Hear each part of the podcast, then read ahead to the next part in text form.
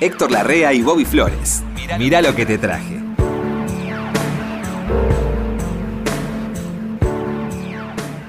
Ay, ¿Qué Héctor. tal, Flores? ¿Cómo le va? Tengo una oreja sola, Héctor. ¿qué Después me- le voy a contar un cuento de un tipo que tenía un un, día, Pero- en un, un día, un día en un estudio de radio. Había ah, un ruido y, uh, uh, buscaban por las paredes, por todos lados. Vino gente de otros pisos. y uno era medio sordo. Entonces tenía... Se acordó que tenía un audífono en el bolsillo. Dice, voy a ver, si- como yo no puedo escuchar, Claro. voy a ponerme el audífono. Ah, tenés un audífono. Y ahí todos miramos y dijimos, ¿tenés un audífono? Tenés un Y era el audífono. Era el audífono. ¿Se da cuenta? Y las radios son así, Héctor, Sí, son- sí. no se puede- no.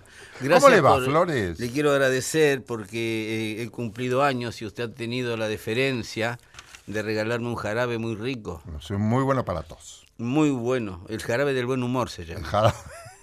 Es un jarabe que uno lo toma y se pone. Vio que se, capaz que está medio de bajón y todo, se toma el jarabe y uno sonríe. Yo le decía Prieto, Antonio Prieto. Yo tenía una relación. Antonio ami- Sí, Prieto, una relación chileno, amistosa. ¿no? Chileno. Un encanto de persona. que cantaba cara de payaso, boca de payaso, pinta de payaso. Eh, Cara de también, payaso. pero, pero. La novia. La novia, lo más popular. Tuvo mucho éxito en Cuba también. Sí. Este, Elegante, un tipo de, de smoking siempre. sí, Yo me acuerdo además, ahora. flores de gente, buena gente. Sí. Y entonces él me invitaba a comer en la casa. Es de la época de Sandro, él también, de esa época. Anterior. Anterior. Sí, sí. De los fines de los 50, principios de los 60. Ah, mire. Principios de los 60. Pero yo llegué a trabajar con él después, ya en una segunda época de él, primera época mía. Ah. Un programa que se llamaba Casino, Casino. y lo que antes había sido Casino Phillips. Y, y bueno, trabamos cierta amistad. Y entonces íbamos a comer en su casa o en la mía o en otro lugar afuera, y él siempre se tomaba entre dos y tres copas de vino. Ah, Y decía, yo tomaba dos máximo. Entonces digo, pero decime una cosa, este eh, amigo Antonio, este, no, no es mucho tres copas de vino. Dice, no, no es mucho. Hay que darse un poquito, dice, porque si no, ¿por qué? Y dice, porque si no la vida es como es nomás. porquería. ¿Qué tipo ese, eh, Antonio? Y- Ah, no, una maravilla. y, tenía un hermano que se llamaba Joaquín, puede ser. Mi hermano Joaquín. Mi hermanito Joaquín. Sí, sí. Cantaba de- muy bien, Antonio. ¿eh? Sí. Está sí. muy bien. Antonio ahí grabó tangos. Tiene un long play ¿Ah, de sí? tango y tiene dos grabaciones con Juan D'Arienzo en la Víctor. ¿Con Darienzo? Sí, sí, Había con- que cantar con Darienzo. Sí, uno que se llama Después de la boda y otro no me acuerdo cómo. Este, no, muy buen cantor. Como invitado, ¿no? Sí. ¿Por qué como invitado? ¿A qué se refiere? Porque era, no, no, era el cantor de la orquesta de D'Arienzo. Era el, Ah. cantor invitado que trabajaba en el mismo sello. Lo mismo hizo Libertad Lamarque. Cantó como invitada con D'Arienzo. D'Arienzo era un tipo muy popular. Sí. De un estilo popular y de una música muy popular. Yo me acuerdo de verlo los domingos al mediodía, Darienzo, en un programa que. Digo, me llamaba mucho la atención ver una orquesta al mediodía, Sí. ¿no? Pero bueno, era sábado continuados, una cosa así. era. Yo le disparaba un poco a las orquestas por televisión porque en televisión todo suena mal. Sí, sí. No es que sea porque es la televisión, No, no, es porque no hay... No, no, Los no- estudios no tienen esa acústica necesaria no, para. no, y no, Sí. se escapa el sonido, se escapa Sí, sí. mucho. Y, sí, y los festivales, esos que usted. y El Festival Buenos Aires de la Canción, donde Ah, Sandro ganó, que usted cuenta, ¿dónde se hacían? ¿En una parque? Se hacían algunos en el Luna Park, donde Sandro ganó con Quiero llenarme de ti, Sí. este fue en el, el Teatro San Martín, la sala grande. Ah, en la Casa Cubierta. ¡Qué sala la Casa Qué Cubierta! lindo, sí, sí. ¡Qué sala linda! Ah, se hacían ahí en el teatro. Se hacían ahí, se hacían en todas partes, se hacían en otros teatros. Mire, usted se la llevó bien, sí, ahí siempre, ¿eh? anunciando tipos que después hicieron historia. El muchacho que hacía eso, Sí, los festivales. Ciro Dante Sosa, Sí, era locutor. me contó. Ah, te conté que No, era no, sobrino de Perón. de- era sobrino de Perón. Sí, sí, Sosa, Sí, sí. por Sosa, por la Ah, madre de Perón, sí, claro. Ah, mire. Este, nunca aprovechó nada, ¿no? No, no, no, era una cosa. extraordinario. Pero qué suerte que tuvo. Yo siempre esa. Porque usted ha trabajado con tipos que hoy son, son leyendas. Es cierto. Porque tampoco hay mucho material para andar escarbando, para Y andar me acuerdo mirando. de esa noche, eh, Anderle era co-compositor, era, era eh, co-compositor y coautor con Sí. Sandro. Y esa noche estaba cantando él Quiero llenarme de ti. Y él me decía, ¿sabes dónde está la trampa de Titor? Porque la trampa le llaman los números, a dónde, los, los músicos, a dónde está la parte de la canción que va a ser recordada por la gente. La que la diferencia. Otros llaman el, el momento culmine de la canción. Entonces era cuando él decía que en Quiero llenarme de ti, que la habían terminado de trabajar hacía pocas horas. Ah, sí. Sí. Ah, era nueva, nueva la Sí, sí, canción. no, Sandro no sabía si iba a ir. El arreglo se hizo el último día, lo hizo Jorge López Ruiz. Jorge López Ruiz. Eh, entre la naturaleza y la Vieja vieja tristeza, tristeza, poder poder olvidar. Ese puentecito. Dice, ahí está la trampa. Quiere decir el yeite. Sí, sí. Sí, Este, sí, sí, sí, En todos No lados. trampa de estafa. Sí, ¿eh? sí. Es la parte que la gente va a recordar. Unos recuerdan unas partes, otros otras, porque así es la música, ¿no? Así es. Bueno, Papo me decía del, del Blue de Santa Fe, que es uno de sus blues más, Claro. que es, un- es muy básico, ¿no? Es un blues que... Pero Sí, dice, pero hay canciones que están ya parecen destinadas al éxito. se empieza, cada estrofa empieza, huye. Sí. eso solo, Sí, y ya está. huye. Entonces, y ya está, eso, con sí, eso sí, con eso hizo la diferencia. Siempre Bueno, es algo lo, lo que destaca. No son muchas. Las, las cualidades de calidad pueden ser muchas, pero lo que prende el Jate, es el jate. el Jate. Y no se sabe, el jate es un envío de la vida. Sí, sí, un sí. envío gratuito de la No vida. todos pueden inventar un Jate. No, ¿eh? no. No, no, no. Hay que ser muy... Bueno, ¿cómo le va, Héctor? Muy bien. ¿Te trajo música? Sí, yo traje música, Yo pero vos también. Sí, traiga. Bueno, ¿querés que empecemos con Jairo? Jairo. Qué Jairo- cantante tan dúctil. Tan dúctil. Canta cualquier cosa. Y encima tiene voz payadoril, le digo yo. Mm, claro. Él una vez vino, porque antes viajaba y estaba un tiempito acá y se volvía a París. Y Él es cordobés, así que es que de, de Es cordobés. Yo lo conozco de cuando él tenía 15 años. Que no se llamaba Jairo. No, se llamaba Marito González. Marito González. Sí. sí. Y este, bueno, desde aquel entonces que nos conocemos, tuvimos un trato bastante cercano. Yo le decía que tenía voz payadoril porque él, a él le gustaba cantar milongas criollas también. Ah, y milongas porteñas también. Y había una que se llamaba, eh, no, no me puedo acordar ahora. ¿Qué es la milonga porteña? Hay un, Flaco hay un... de alpargatas y una... es- se- el serafín se El llamaba la milonga. Flaco lungo de alpargatas y una mirada sin fin. Y ella tenía, él tenía la voz, esa voz aguda de los payadores Ah, antiguos. la voz es- claro, sí, sí, ahora caigo. Y la milonga porteña es la gestada en arrabales. La que, y ah, está la ah. milonga de campo, la milonga de la llanura, que Sí. es otra cosa completamente distinta. Sí, la sí. gestada en arrabales tiene toda esa mezcla potente, mezcla del, del hombre, del gaucho que se vino y del inmigrante desplazado. Aquel Mm. inmigrante que al inmigrante le habían prometido eh, tierras, un lugar para cultivar, un Mm. Bueno. lugar para trabajar. Después no le dieron nada. ¿De dónde fue a parar? A la boca. Ah, No, a los yotibencos de todo el, el entorno. Y donde vive, ahí esos son arrabales con gente que este, no, no podía tener una educación Claro. tampoco.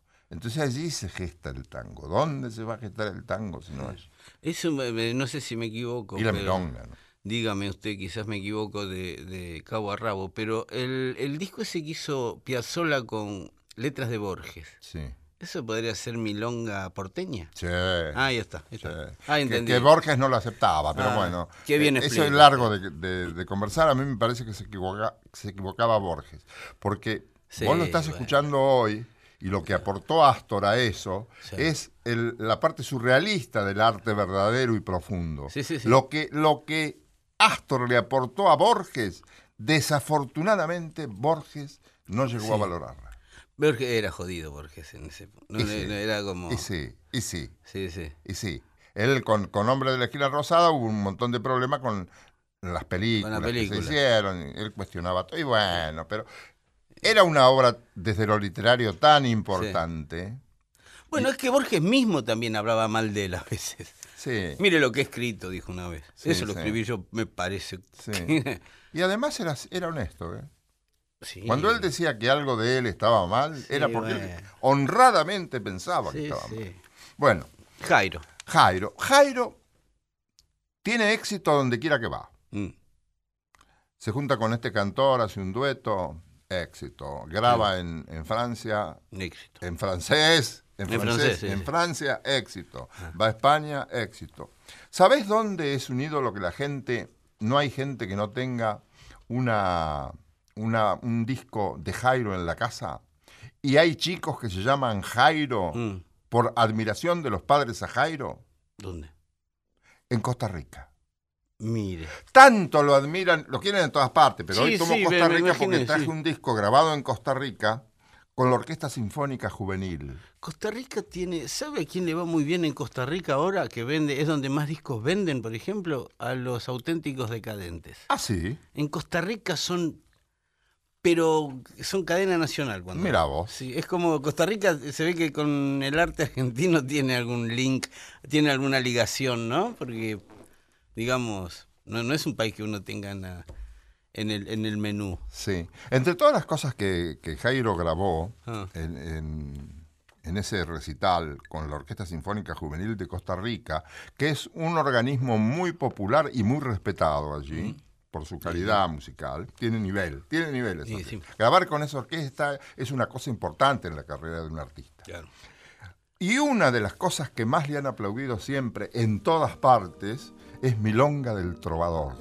Ah, Milonga, De sí, Astor y Ferrer. Sí, de Astor y Ferrer. Que esto lo grabó Mm. con la Orquesta Sinfónica y es diferente. A lo mejor es la primera vez que lo escuchás con la Sinfónica. Sí, ¿O no? seguro, seguro. Sí. ¿Querés escucharlo ahora? ¿Cómo no, por favor? Bueno, dale. Soy de una tierra hermosa de América del Sur, en mezcla gaucha de indio con español, de piel y voz morochas, bien mi guitarra, que al mundo van las coplas y me fui yo con un rumor de nido volaba tras de mí aquellos pañuelitos en la estación pero soy peregrino y a mi nostalgia le canto así en la oreja del corazón. Vamos a la distancia así que soy el trovador. Si la distancia llama, yo jamás veré ponerse el sol. Vamos a la distancia ya y si no llego amor, vos le darás mi alma de argentino y de canto.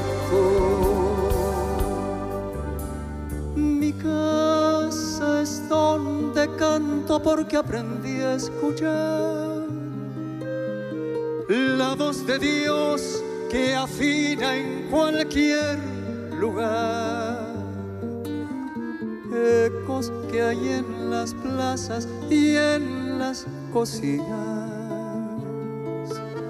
al borde de una cuna y atrás del mar. Si eres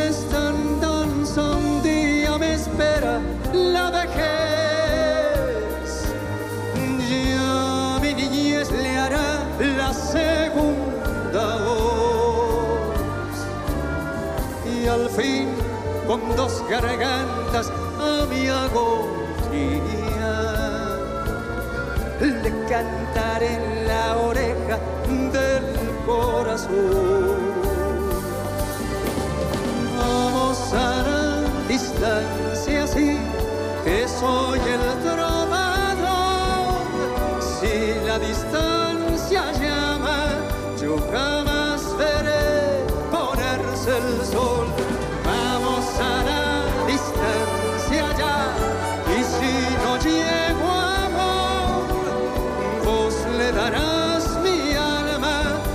de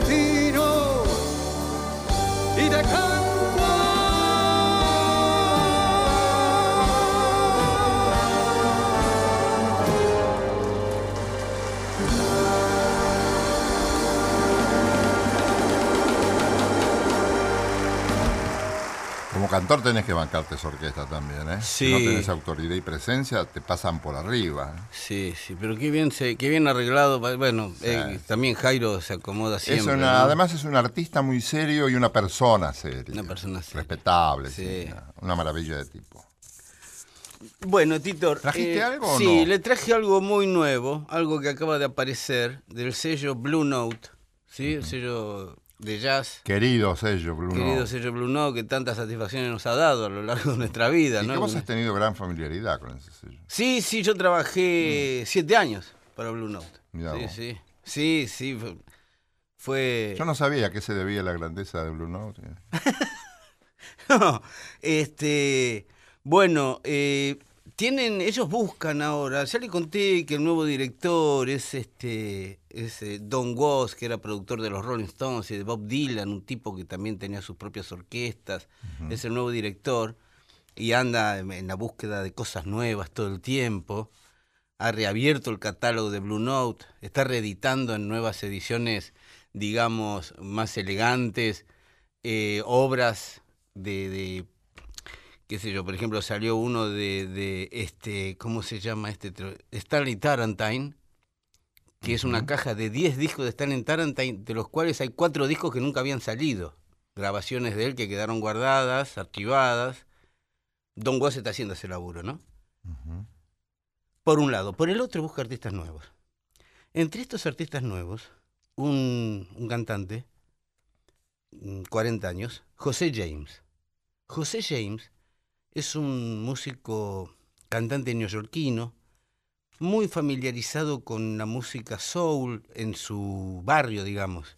Él es de, yo lo conozco, trabajé en Argentina cuando vino, estuvo en, el pri- en la primera visita, estuvimos juntos con José James un par de noches, y él es muy este, fan de Marvin Gaye y toda esa camada de músicos soul, pero se dedicó al jazz cantando. Y tomó el camino de este salvando las distancias, no Billie Holiday. El primer gran disco de él es un disco de canciones de Billie Holiday, Pero mira. que él las hizo con otra, otros arreglos y los puso en circulación de nuevo. Ahora agarró un disco de un cantante soul que se llama Bill Withers. Muy famoso Bill Withers en los años 60 y 70. Y agarró estas canciones y las metió en el jazz. Hizo el camino inverso. ¿Me explico? Y tiene un disco que es sensacional, que acaba de aparecer, que son canciones de Bill Withers hechas por José James con músicos de Blue Note de primera. ¿Quiere escucharlo? Sí, desde luego. Esto se llama este, Lovely Day. El que la acompaña, la que la acompaña a José James aquí, es Lala Hathaway, hija del el genial Donny Hathaway, Roberta Flack Donny Hathaway, Sí, sí, sí. la hija. Es la que lo acompaña acá a Lovely Day a José James. ¿Vamos? ¿Cómo no?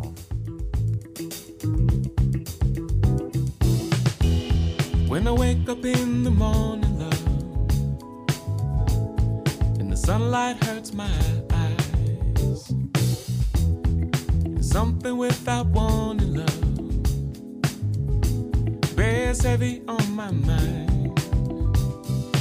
Then I look at you, and the world's alright with me. Just one look at you. And I know it's gonna be a lovely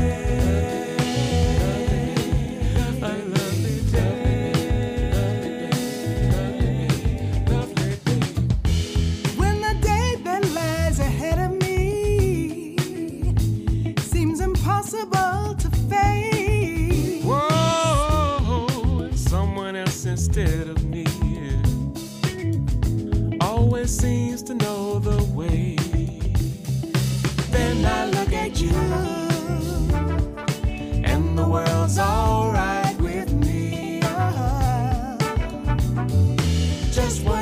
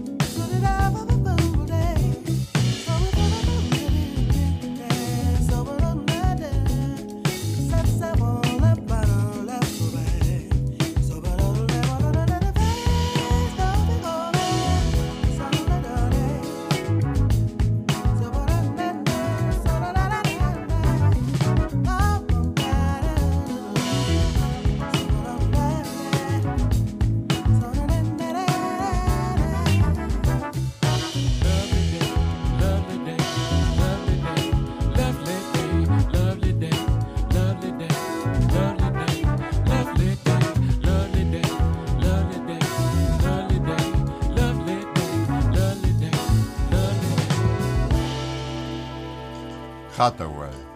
Nada que ver con la actriz Anne Hathaway. No, no. Estos son es negra, la La Hathaway. Ah, bueno, entonces. Bueno, Ero tiene este disco que produce directamente el director de Blue Note. Se puso atrás de la consola a producirle el disco, ¿no? José James. Gran disco. Va a ser uno de los discos de jazz del año. Este. ¿eh? Eso es involucrarse. ¿eh? Eso es, eso, claro, claro. Y es también comprometer al otro, ¿no? Claro. Sí, pero te tiene que gustar, te tiene, te tiene, Sí. tiene que ser parte de tu vida. eso. Pero está el director viendo cómo lo, no viendo cómo lo grabas, grabándotelo. Grabándotelo. Eso es. Bueno, pero él también. aporta Sí, de- sí, sí, toda gente muy seria. Sí, gente muy seria, muy comprometida con lo de él. Bien, Flores. ¿Qué tiene? Yo tengo, siempre tuve entusiasmo. Usted cuando me mira así porque tiene algo abajo. Tengo algo lindo. Otra vez Cortázar.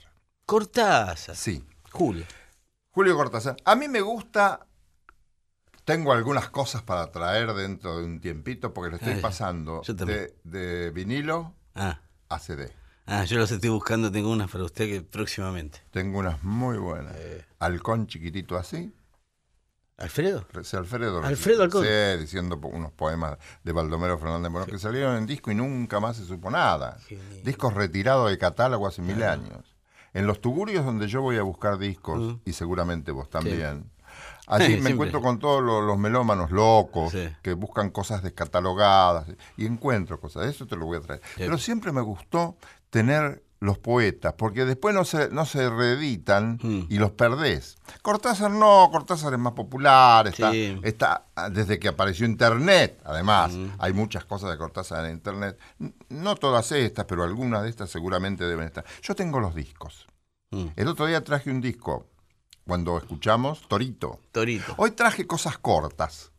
Y acá, casualmente, hay un... Vos sabés que en- había una, una parte de la obra de Cortázar Mm. que era... eh, una- uno de los capítulos era instrucciones para subir la escalera. Sí. Genial. Otro, instrucciones para llorar. Para dar cuerda al reloj. Instrucciones para dar cuerda al reloj. Y acá Sí, tengo sí. el preámbulo para dar cuerda a un reloj. Ah, Pero sí. está en la tercera parte. Son cuatro cortitos. Qué lindo. Que van a ser- Por él, di- él, él- por él. Y además hace consideraciones de por qué no quiere leer cosas prolongadas y lee cosas muy breves. En parte tiene razón. Porque yo he escuchado, por ejemplo, cosas prolongadas, como él mismo leyendo Torito, que no lo quiere hacer más. Ni siquiera, no, no lo quería, perdón, hacer más, ni siquiera en los discos, porque decían que eran muy largas. Y ahora te vas a enterar de lo que piensa él de las cosas prolongadas. Qué lindo. Pero yo digo que eso es relativo porque el peruano Guerrero Martínez ha leído libros enteros por radio de lo que todos nos acordamos. Él dice que las cosas prolongadas distraen. Y tiene razón en parte. Tiene razón en parte. Bueno, ¿qué era lo que leía el negro Martínez? Él, él leyó, por ejemplo, un García libro. Márquez. un no, no, no, un libro, un bestseller. Ah. Eh, sí, yo no me acuerdo ahora los títulos. Y leía el libro, de hecho, un libro de ahora, digamos. Libro Mira, un libro de 600 páginas un día tardó una semana en leerlo, porque leía una hora y pico leyendo el libro. Una clase de, de arte radial. Sí, sí, sí. Acá te traigo, la primera parte, él hace esas consideraciones de por qué hay que buscar textos cortos para leer, porque son cosas que no, él dice que son para leer, no para ser escuchadas. El razonamiento no es del todo malo, pero hay No, no, excepciones. bien. Sí, sí. Acá presenta más sobre escaleras, Mm. con la introducción de él. ¿Querés escucharlo? Sí, por favor. Dale. Aquí hay un pequeño apéndice a mi viejo manual de instrucciones que se titula Más sobre escaleras. En un lugar de la bibliografía del que no quiero acordarme, se explicó alguna vez que hay escaleras para subir y escaleras para bajar. Lo que no se dijo entonces es que también puede haber escaleras para ir hacia atrás. Los usuarios de estos útiles artefactos comprenderán sin excesivo esfuerzo que cualquier escalera va hacia atrás si uno la sube de espaldas. Pero lo que en esos casos está por verse es el resultado de tan insólito proceso. Hágase la prueba con cualquier escalera exterior. Vencido el primer sentimiento de incomodidad e incluso de vértigo, se descubrirá a cada peldaño un nuevo ámbito que si bien forma parte del ámbito del peldaño precedente, al mismo tiempo lo corrige, lo critica y lo ensancha. Piénsese que muy poco antes, la última vez que se había trepado en la forma usual por esa escalera, el mundo de atrás quedaba abolido por la escalera misma, su hipnótica sucesión de peldaños. En cambio, bastará subirla de espaldas para que un horizonte limitado al comienzo por la tapia del jardín salte ahora hasta el campito de los Peñalosa, abarque luego el molino de la Turca, estalle en los álamos del cementerio y con un poco de suerte llegue hasta el horizonte de verdad, el de la definición que nos enseñaba la señorita de tercer grado. Y el cielo y las nubes, cuéntelas cuando esté en lo más alto, bebas el cielo que le cae en plena cara desde su inmenso embudo, a lo mejor después, cuando gire en redondo y entre en el piso alto de su casa, en su vida doméstica y diaria, comprenderá que también allí había que mirar muchas cosas en esa forma, que también en una boca, un amor, una novela, había que subir hacia atrás. Pero tenga cuidado, es fácil tropezar y caerse. Hay cosas que solo se dejan ver mientras se sube hacia atrás y otras que no quieren, que tienen miedo de ese ascenso que las obliga a desnudarse tanto, obstinadas en su nivel y en su máscara, se vengan cruelmente del que sube de espaldas para ver lo otro, el campito de los Peñalosa o los álamos del cementerio. Cuidado con esa silla, cuidado con esa mujer. Después hay un relato poético, encantador, que esto sí creo que está Mm. en internet, que se llama Los Amantes. Vos te debes acordar. Y es cortito Sí. y lindo. Este poema se llama Los amantes. ¿Quién los ve andar por la ciudad si todos están ciegos? Ellos se toman de la mano, algo habla entre sus dedos, lenguas dulces lamen la húmeda palma, corren por las falanges y arriba está la noche llena de ojos. Son los amantes, su isla flota a la deriva, hacia muertes de césped, hacia puertos que se abren entre sábanas. Todo se desordena a través de ellos, todo encuentra su cifra escamoteada, pero ellos ni siquiera saben que mientras ruedan en su amarga arena, hay una pausa en la obra de la nada, el tigre es un jardín que juega. Amanecen los carros de basura, empiezan a salir los ciegos, el ministerio abre sus puertas. Los amantes rendidos se miran y se tocan una vez más antes de oler el día. Ya están vestidos, ya se van por la calle. Y es sólo entonces, cuando están muertos, cuando están vestidos, que la ciudad los recupera hipócrita y les impone los deberes cotidianos.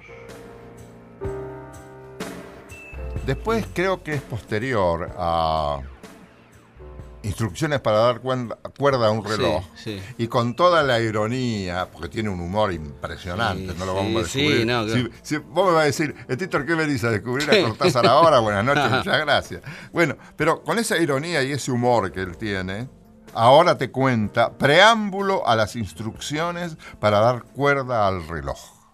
Aquí hay textos escritos y publicados hace años, con cronopios o sin ellos, pero siempre en torno a su mundo de juego, a esa grave ocupación que es jugar cuando se buscan otras puertas, otros accesos a lo no cotidiano, simplemente para embellecer lo cotidiano, al iluminarlo bruscamente de otra manera, sacarlo de sus casillas, definirlo de nuevo y mejor. Aquí, por ejemplo, este preámbulo a las instrucciones para dar cuerda al reloj. Piensa en esto. Cuando te regalan un reloj, te regalan un pequeño infierno florido, una cadena de rosas, un calabozo de aire. No te dan solamente el reloj, que los cumplas muy felices y esperamos que te dure porque es de buena marca, suizo con áncora de rubíes. No te regalan solamente ese menudo picapedrero que te atarás a la muñeca y pasearás contigo. Te regalan, no lo saben, lo terrible es que no lo saben. Te regalan un nuevo pedazo frágil y precario de ti mismo.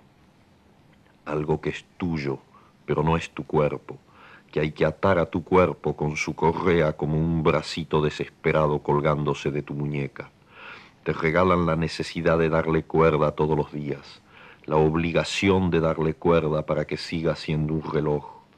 Te regalan la obsesión de atender a la hora exacta en las vitrinas de las joyerías, en el anuncio por la radio, en el servicio telefónico. Te regalan el miedo de perderlo, de que te lo roben, de que se te caiga al suelo y se te rompa. Te regalan su marca y la seguridad de que es una marca mejor que las otras te regalan la tendencia a comparar tu reloj con los demás relojes. No te regalan un reloj, tú eres el regalado. A ti te ofrecen para el cumpleaños del reloj. Extraordinario. Bueno, lo que viene ahora es una cosa muy breve, que es como la aquiescencia del ingenio, del talento para escribir, para imaginar, que eso es un buen escritor, ¿no? Sí, El escritor es un ser muy imaginativo, que propone a veces nuevas maneras de pensar las cosas. Es muy chiquitito, pero muy talentoso. Mm. Y se llama Aplastamiento de las gotas.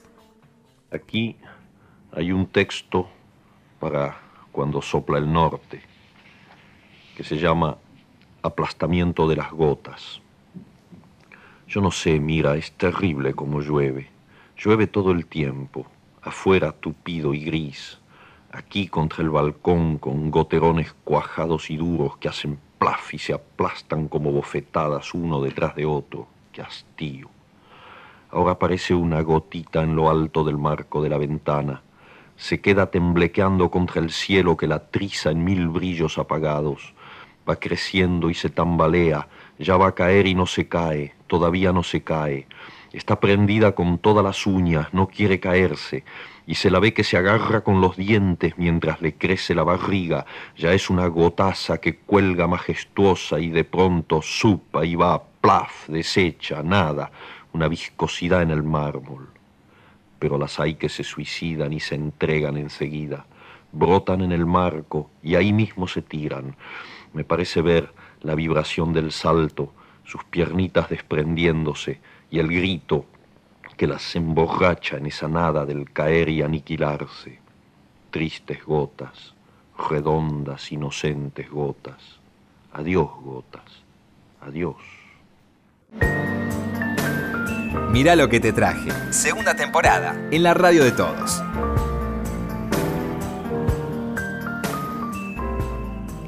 Qué lindo, qué lindo Cortázar, qué lindo que lee Cortázar sus cuentos y todo eso. ¿Los lee o los, recu- los recuerda? No, Los lee, lee, los pero, lee. pero para mí es de los escritores que yo he escuchado, es el que mejor lee su obra. Me gusta sí. cómo lee. Sí, sí, sí. ¿Sabe quién leía bien su obra? Una vez lo escuché en radio así medio casualmente, era eh, Isidoro Blaisten. Ah, sí. Isidoro Laje? Sí, Ese pero como no. Ese leía bien sus cuentos también, sí, ¿eh? sí, sí. Muy divertido esa voz que tenía, ¿eh? muy Gran divertido. estima, Sí. cerrado por tristeza. Cerrado por tristeza. sí. Qué, qué título extraordinario. Bueno, la balada del boludo, ¿no? No, celado por, cerrado por, por melancolía. Cerrado por melancolía. Sí, sí. Y la balada del boludo no era de él también. Uno puede ser un boludo atómico, un boludo triste. Cada uno tenía una lógica. Che, Beatriz Arlo dijo una cosa. Sí, Beatriz Arlo. Sí, Beatriz Arlo, Muy inteligente. sí, sí, muy lúcida. Dijo, ese es un. Por radio, ¿no? Dice, es un boludo. Dice, pero un, un boludo importante. Es un boludo con vista al mar. bueno, sí, sí, sí, sí. Extraordinario. Sí, sí, sí, es verdad. Extraordinario. Es verdad. Eh, bueno, vamos a la música, eh, Titor. Eh, músico nacido de padres, eh, de padres italianos, pero él nacido en Nueva York en el 35, como Antonino Lotempio. Antonino Lotempio. Ligeramente italiano el nombre. Y el apellido, todo, sí. Todo, sí. Bueno, Nino Tempo. Ah, Nino bueno. Tempo. Eh, músico muy, este, un músico nacido en New York, en Niagara Sí. Falls. Empezó con el, Mm. con clarinete, saxo tenor y, y después se le arregló para ser multiinstrumentista, ¿no? Compositor también, Nino Tempo. Sí. Eh, ¿Sabe dónde se ¿Trabajó hizo? para el cine o no? Sí, él hace, le voy a decir esto, él se hizo muy famoso en La historia de Glenn Miller, una película que ganó Oscar y Ah, todo. Él hacía de Glenn Miller en una parte. Ah, bueno. Una de las partes de, de- de la Se historia de Glenn Miller. Sí, sí, un tipo, no, un tipo que trabajó siempre, pero estaba como muy disperso, porque hacía, actuaba, producía discos de otros, hacía sus propios discos, producía a la hermana, con quien gana su primer Grammy en el año 64, que la hermana se llamaba Carol Lotempio, pero artísticamente era April Stevens, Cantante de la época de Frank Sinatra, ¿no? De, Sí. bueno, eh, Nino tiene una discoteca, tiene una discografía, digamos, que va por todos lados. Desde clásicos del jazz y estándares del jazz hasta eh, canciones tradicionales italianas y hasta metió mano en este él fue uno de los pioneros de la música disco. La música diseñada para bailar. No es poco, ¿eh? No, no, eh, sobre todo porque estamos hablando de la música de discoteca que es del 77, 78, por ahí. Él en el año 73, cuatro años antes, hace un disco con una banda de muy maravillosa del que se llamaba Los Saxos de la Quinta Avenida, que era una cosa así, medio, una mezcla de Glenn Miller con soul de Otis Redding. Agarró un poco de todo y hizo una música, hizo un disco de música muy bailable que en su momento fue un fracaso. En su momento salió y no pasó nada con el disco. Años después, cuando aparece la música disco, rescatan esa obra de Nino Tempo, que de ahí es donde la agarro yo, que soy en el 77 empecé a trabajar en esto de los discos, y ese disco estaba muy de moda y era un disco viejo. Cuatro o cinco años atrás tenía. Mira. ¿no? El disco se llama este, Come See Me Round Midnight, ven a verme alrededor de medianoche. Y tiene la particularidad que en el 73 pasó totalmente desapercibido, pero entre el 77 y el 79 tuvo cuatro o cinco números uno sacados de ese disco, ¿sí? Cuando él ya había desarmado la banda, él estaba totalmente en otra cosa ya. ¿Quiere escuchar ese disco tan, tan extravagante y pionero? A ver, a ver. Acá está Nino Tempo. A ver, che.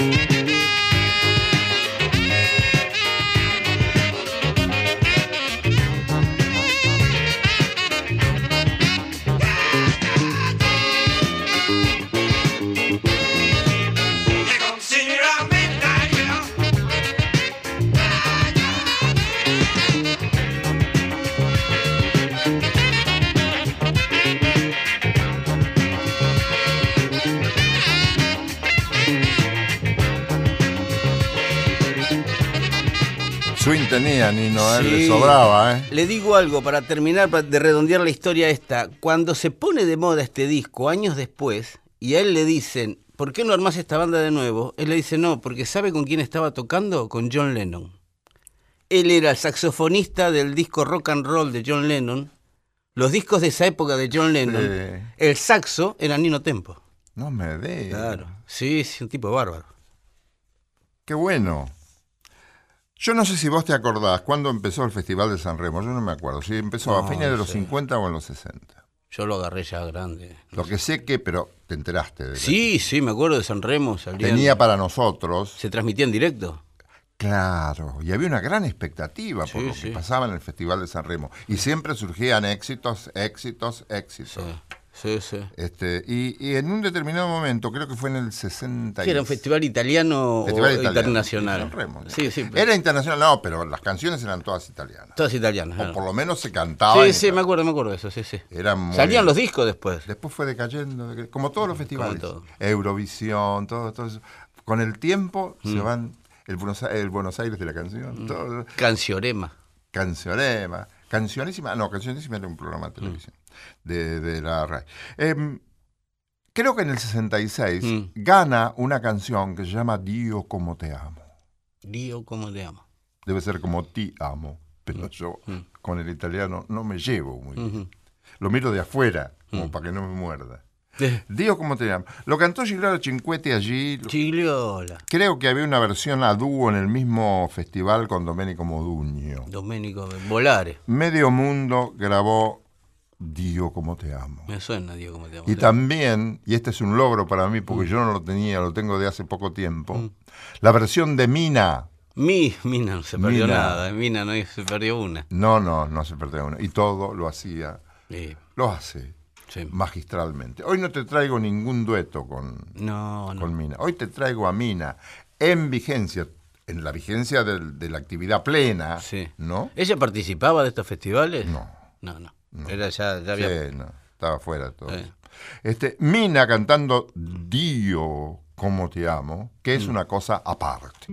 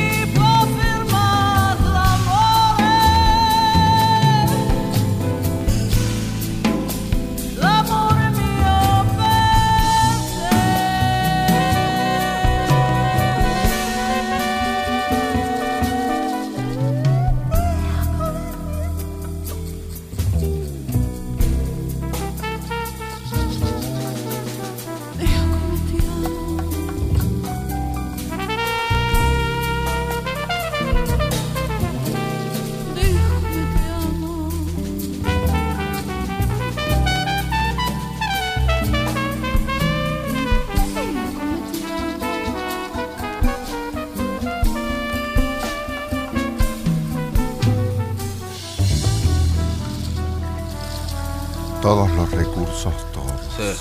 ¿Qué trajo ahora? ¿Qué? Para ahora. Le traje jazz cubano. Eh, Mongo Santamaría. Eh, Ramón Santamaría Rodríguez, Mongo. Sí, Sí, nacido en 1921. A eh, Valdés no le gusta que digamos eh, jazz Jazz- latino, sí, dice, jazz. es jazz cubano. Es jazz esto. cubano, sí, sí, jazz cubano. Sí, sí, bueno, Mongo Santamaría, nada, empezó con, este, con Armando Peraza, que después terminó siendo percusionista de Santana. Gran éxito tuvo este muchacho, ¿eh? Sí, sí, él se traslada a Nueva York en los, en los 50, trabaja con Pérez Prado, él es uno de los que está en el Mambo, la movida del Mambo de Pérez Prado. De ahí pasa a trabajar con Tito Puente, ¿sí? Y de ahí pasa a trabajar con Willy Bobo, Carl Jader, hasta que descubre, eh, enamorado de Elis Regina, descubre la bossa nova y empieza a meter mano en la música más, de más abajo, digamos, ¿no? Para el tipo del universo era Cuba, Nueva York. Cuando encontró Brasil, ¿qué encontró después? Argentina. ¿Y qué encontró en Argentina en esos años? Estoy hablando de los principios de los 70. Mm. Encuentra eh, al gato Barbieri en pleno éxito. Ah, bueno. En pleno éxito. El gato había hecho ¿Qué la año me música- dijiste? 73, 74. 75. El gato había hecho el último tango en París. Claro, no, lo que yo te iba a decir, ya el gato no, no estaba en Argentina hace rato.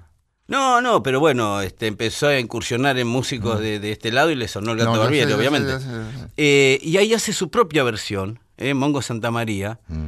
de el, el último tango en París. Muy en ese momento estaba muy de moda, ¿no? ¿Quiere escucharla? Sí, cómo no.